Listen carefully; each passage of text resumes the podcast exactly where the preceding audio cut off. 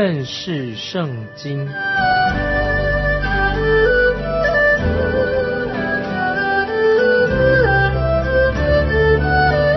认识上帝的话，把上帝的话带到全世界。本节目是由认识圣经机构和环球广播电台联合制作，欢迎收听。亲爱的听众朋友，你好，欢迎收听认识圣经这个节目，我是麦基牧师。马太福音二十六章是在马太福音里面最长的一章，再从第一节到到三十节，在这里会有一个段落，我们可以把约翰福音十五章到十七章的经文，可以把它接在这一段的三十节之后。那么，在五十七节开始的后面那一段，是说到有关于耶稣基督在宗教领袖面前，耶稣受审的的过程。那么，这个也可以分为另外一个独立的段落，因为当时啊那些划分圣经章节的人，因为在这一章里面包含了。许许多多的重要的事情，那么这些事情呢，都是非常的重要的，而且以及当时耶稣在那段经文里面很多事情都很快速的发生，而且这些事情都是指向每一件事情都是指向主耶稣基督在十字架上受难的一些记载。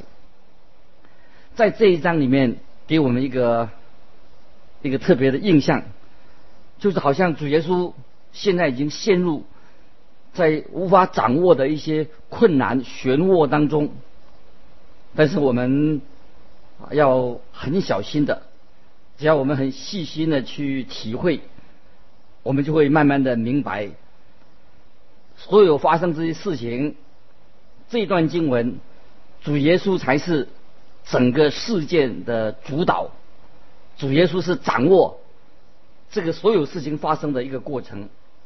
在这个时刻，我们知道啊，耶稣已经慢慢的接近了十字架啊受难的事情。这里更彰显了主耶稣是一位君王的风范。在马太福音二十六章、二十七章所记载的事件。让我们可以想起，就在六个月之前，主耶稣在六个月之前，他在该萨利亚那个地方，他已经宣布，他说他要定义去耶路撒冷，要是接受啊十字架的苦难。在马太福音第十六章二十一节，耶稣就在那个时候就提到了，从此耶稣才。指示门徒，他必须上耶路撒冷去，受长老、祭司长、文士许多的苦，并且被杀，第三日复活。这个经文是在马太福音十六章二十一节。主耶稣正按照他所计划的，也是神所定的一个时间表往前行，而且主耶稣他自己亲自要主导。这些事情的发生，所以这些事情绝对不是说主耶稣一个软弱无力的，他是一个牺牲品，也不是说主耶稣被夹杂在当时的宗教领袖的阴谋以及罗马政府的政权当中，哦，耶稣在这个夹杂在当中，耶稣是一个牺牲品，绝对不是的。当我们查考二十六章。这个重要的经文的时候，我们应该存着一个敬畏的心，来好好的读这一章，因为这一章里面所发生的事情，都跟我们的恩典、救赎恩典有很密切的关系。现在我们来看第一节，马太福音二十六章第一节，耶稣说完了这一切的话，就对门徒说：“说什么呢？”啊，耶稣说完这一切话以后，他就是是说到关于他在橄榄山上那些讲论所教导的啊，解释耶稣已经解释这些事情，因为在橄榄山上的教导，主耶稣回答的门徒所提出来的有关于末世的问题。那么现在主耶稣在这个时候，耶稣还要有些话要告诉他的门徒。接着我们看第二节，你们知道过两天是逾越节。人子将要被交给人，钉在十字架上。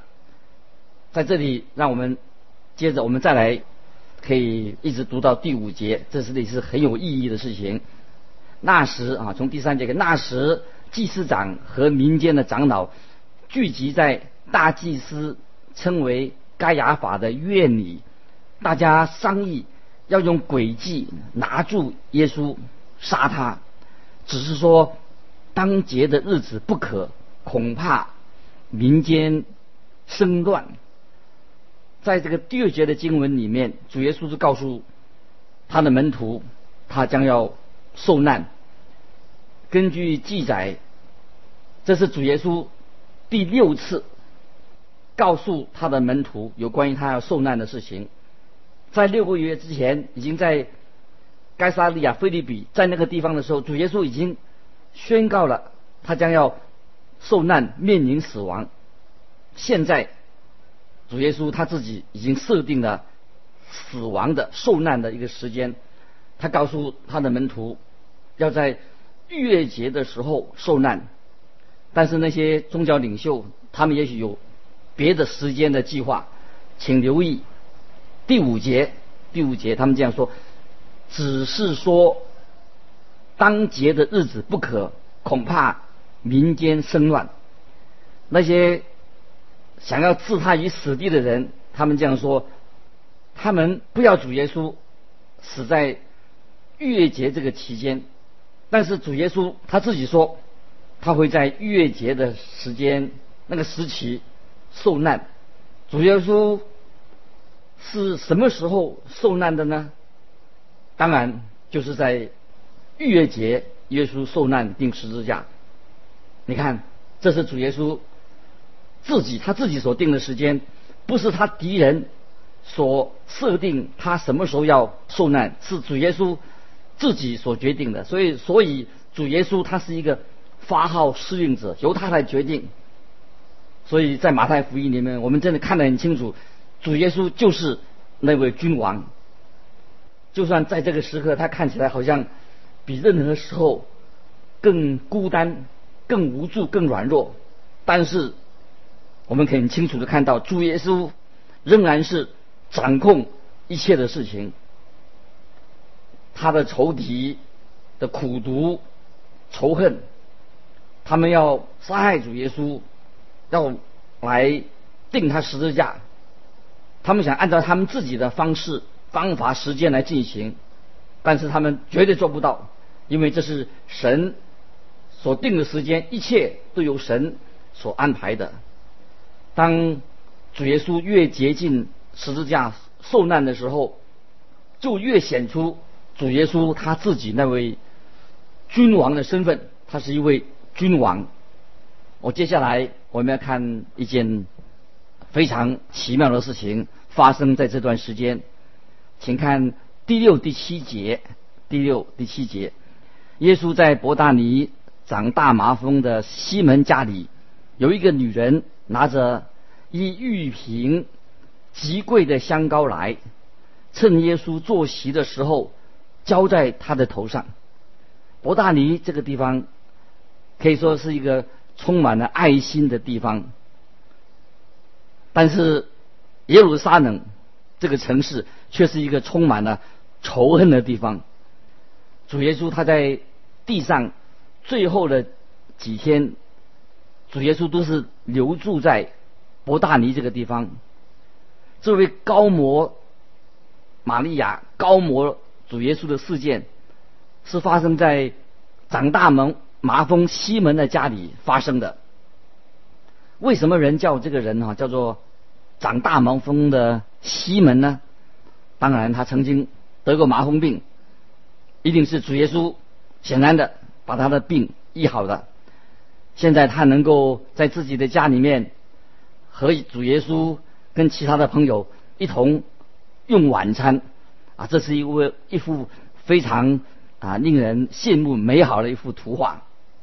在这个时候，主耶稣的敌人还不认识到底主耶稣是谁。他们到那个时时候还不知道主耶稣是一位能够医病的，他爱世人，他为人流泪。耶稣也是一位审判的主，他们莫名其妙还不知道。也许在我们今天也有人，一些人，耶耶稣的仇敌，他们故意丑化了主耶稣以及主耶稣的门徒，他们把耶稣当成。一个普通人，或者甚至他是一个有罪的人，我们国家里面的有些律法，竟然会禁止一些公立学校公开的读到圣经或者祷告。这个国家里面却纵容人以最污秽的、最亵渎的话来描述主耶稣基督，这个真是一个悲剧，也是一件亵渎神的事情。当然，我知道。做出这样事的人，他们是非常的无知的，因为他们不认识主耶稣，他是一位神，是我们的救主。这样看来，他们好像也是在属灵上，也是得了一个什么心理的麻风病，他们的心灵里面有麻风病。如果他们真正的认识他们自己的话，他们也应该会对自己说，喊着说：“我是不洁净的。”我是不洁净的人，他们会自己会这样说。当你跟我亲近主耶稣的时候，我们就会被主耶稣的宝血，他洁净我们，我们就可以坐下来跟耶稣有一个很亲密的交通。这是我们从这一段经文里面可以得到的一种属灵的教训。当他们正在吃晚餐的时候。就出现了一个女人，就是玛利亚。在约翰福音十二章第三节，就是提到她的名字。这个女人的名字叫做玛利亚。她来到主耶稣面前，带着一瓶极贵重的香膏。她把这个香膏浇在主耶稣的头上和他的脚上。约翰也告诉我们说，是加略人犹大啊，就是耶稣那个出卖他的那个门徒犹大。他带头斥责这位玛利亚，就是这位女人。很可惜，其他的门徒也认为犹大他的做法好像很有道理。接着我们来看第八节，门徒看见了就很不喜悦，说：“何用这样枉费呢？”他们说：“何必这么浪费呢？”我也很怀疑，他们这些门徒到底是是不是？真正很真心的去关心穷人，这里也提醒我们啊，大家啊，有的人嘴巴口里常常说关怀穷人、关怀贫穷人，但是没有看他们做什么，只是嘴巴讲。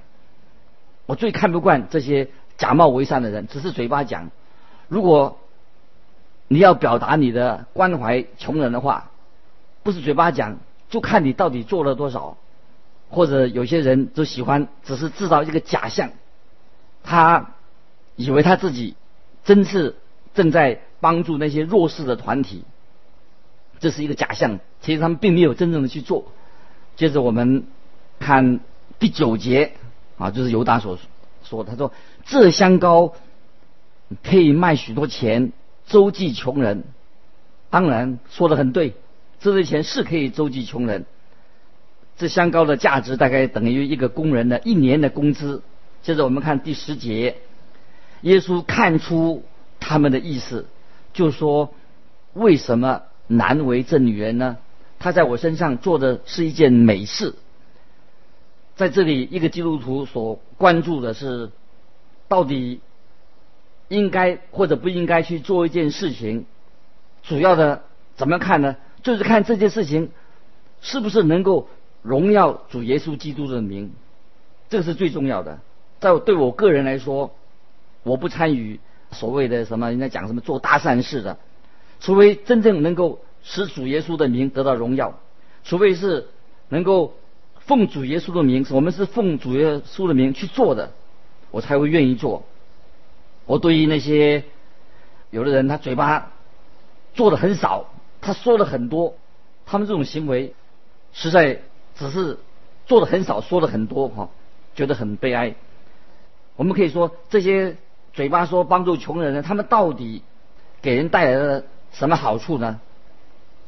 我甚至听说，很多在有一些帮助穷人的计划当中，居然也有贪污的事件发生，听起来实在令人觉得很恶心、很羞耻的事情。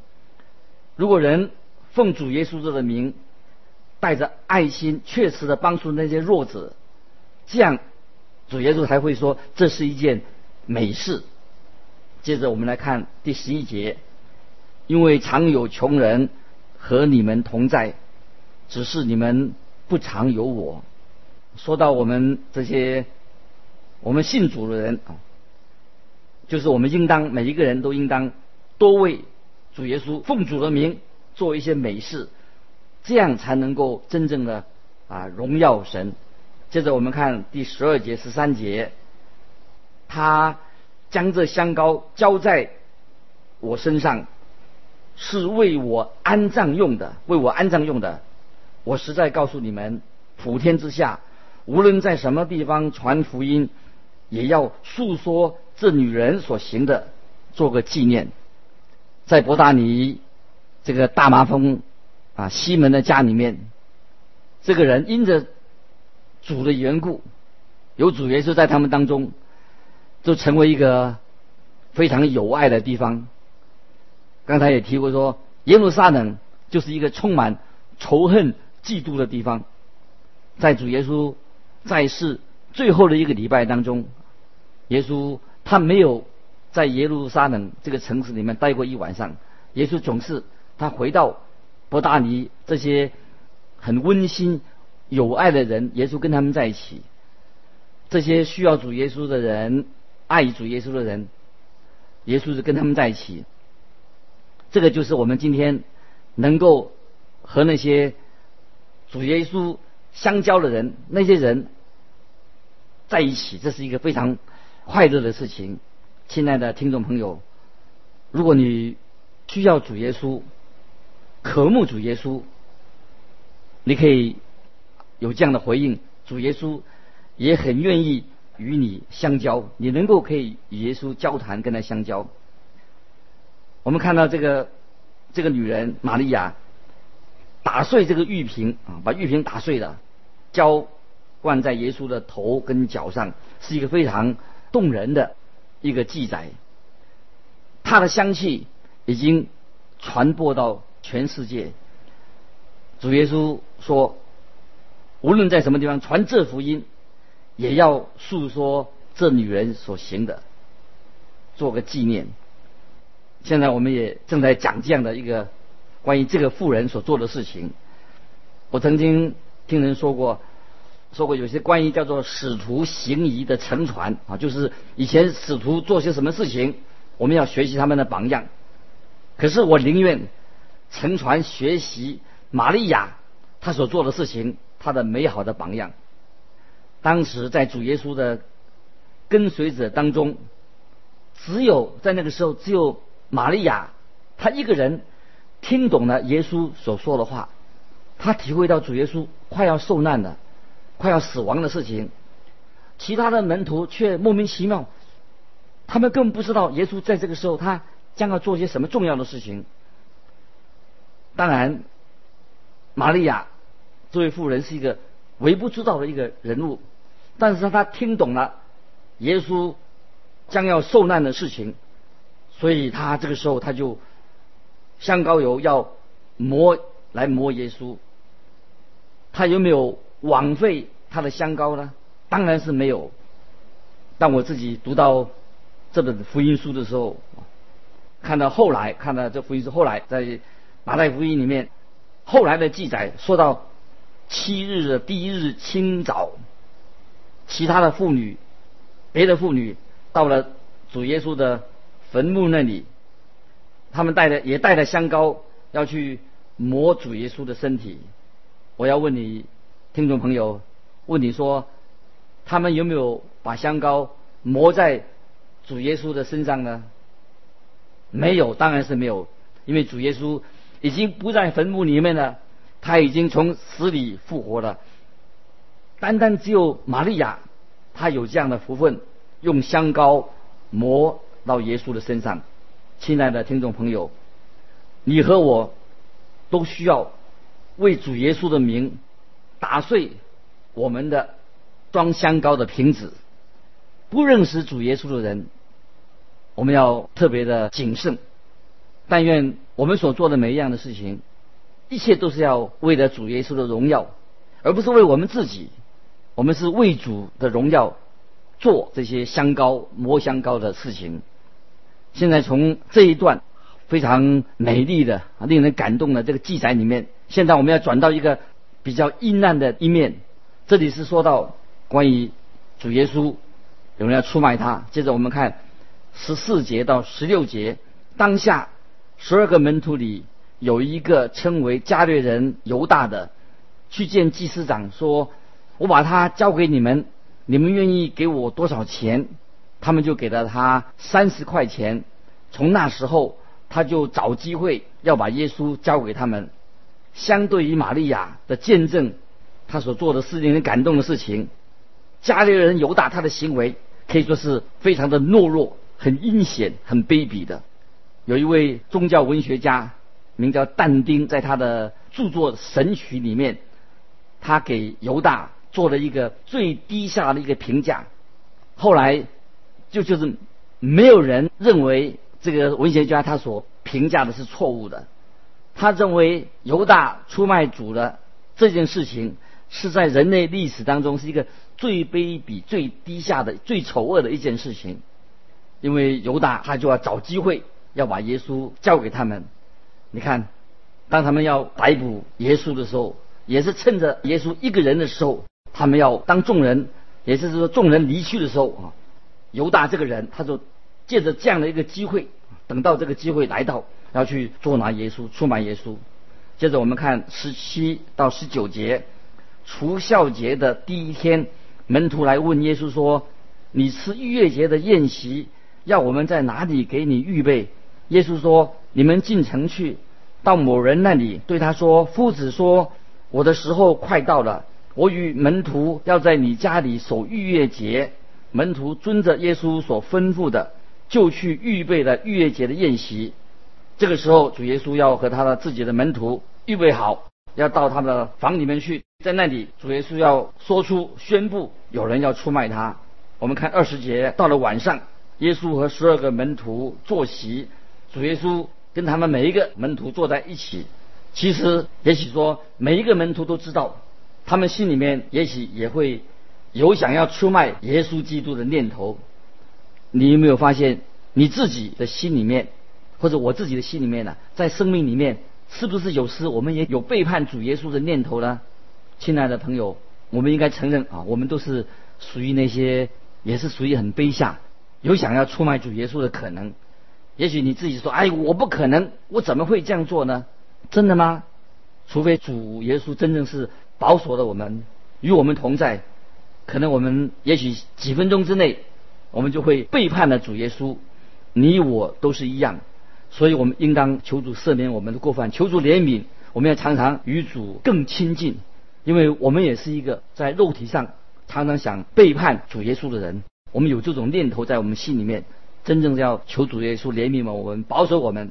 接着我们看二十一到二十五节，正吃的时候，耶稣说：“我实在告诉你们，你们中间有一个人要卖我了。”他们就甚忧愁，一个一个的问他说：“主是我吗？”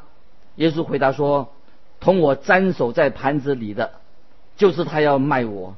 人子必要去世。”正如经上指着他所写的，但卖人子的有祸了。那人不生在世上倒好。卖耶稣的犹大问他说：“拉比是我吗？”耶稣说：“你说的是。”这件事情，我们特别提醒大家，犹大这个时候他不像其他门徒称耶稣做主，而且他称耶稣为拉比。这个时候，圣经说到，于是犹大就离开了房间。根据约翰福音十三章三十节所记载的，犹大受了那点饼，立刻就出去。那时候是夜间的。今天时间的关系，我们就分享到这里。求主的圣灵在你们心里面动工，让我们知道我们需要神的时刻的帮助，我们让我们做一个忠心的人。犹大是一个例子，可以说是警惕我们每一个信徒，我们都要做一个忠心善良跟随主的人。如果有什么要分享的，欢迎你来信寄到环球电台认识圣经这个节目。愿主祝福你，我们下次再见。